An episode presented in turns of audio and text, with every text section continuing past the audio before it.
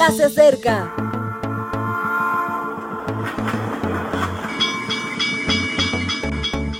Partimos ya.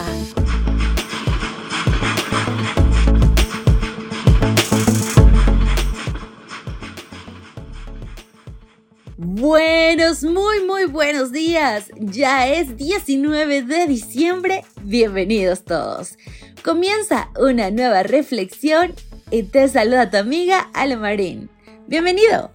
En marco de la temática Esperanza, estilo de vida, hoy te traigo el mensaje titulado Contrastes.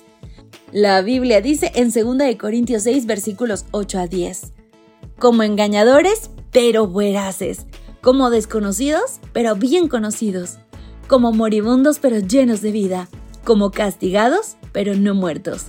Como entristecidos, pero siempre gozosos, como pobres, pero enriqueciendo a muchos, como no teniendo nada, pero poseyéndolo todo. El reino de los cielos en nuestros corazones lo cambia todo. Podemos parecer de cierta forma al mundo, pero somos muy diferentes. Solo hay que aprender a mirar con los ojos de Dios.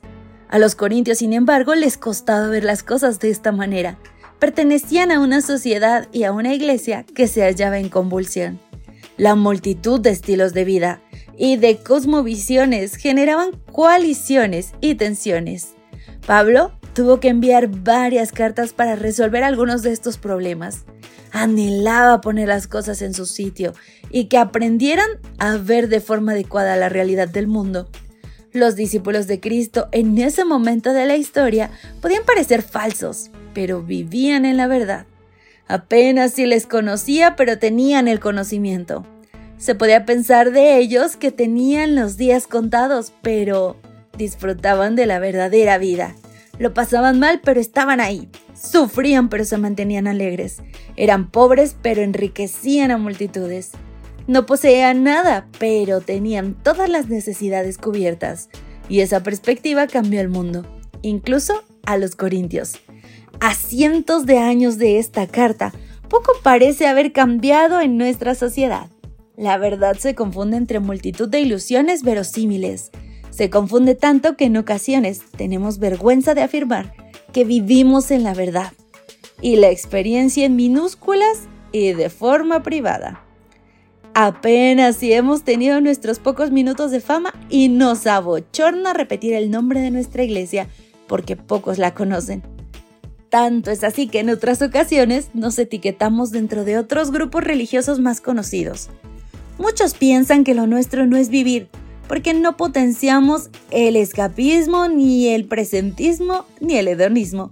Y nuestros jóvenes e incluso mayores experimentan actividades ajenas a nuestro ideario, porque piensan que eso sí es vivir.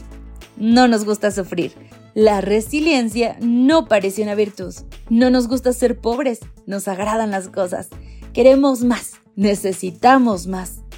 Lamento decirte que si te encuentras dentro de la descripción que acabo de hacer, debieras revisar las epístolas a los Corintios.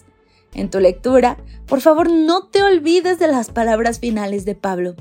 La gracia del Señor Jesucristo, el amor de Dios y la comunión del Espíritu Santo sean con todos vosotros. Amén y pide que tal gracia, amor y comunión te ayuden a ver las cosas como son. Mi querido amigo, es tan fácil vivir cegado y es tan fácil caer, porque todos lo hacen, porque eso es lo normal. Pero nosotros estamos llamados a más, no lo olvides. Soy Ale Marín, te encuentro mañana. Maranata. Gracias por acompañarnos. Te recordamos que nos encontramos en redes sociales. Estamos en Facebook, Twitter e Instagram como Ministerio Evangelike. También puedes visitar nuestro sitio web www.evangelike.com.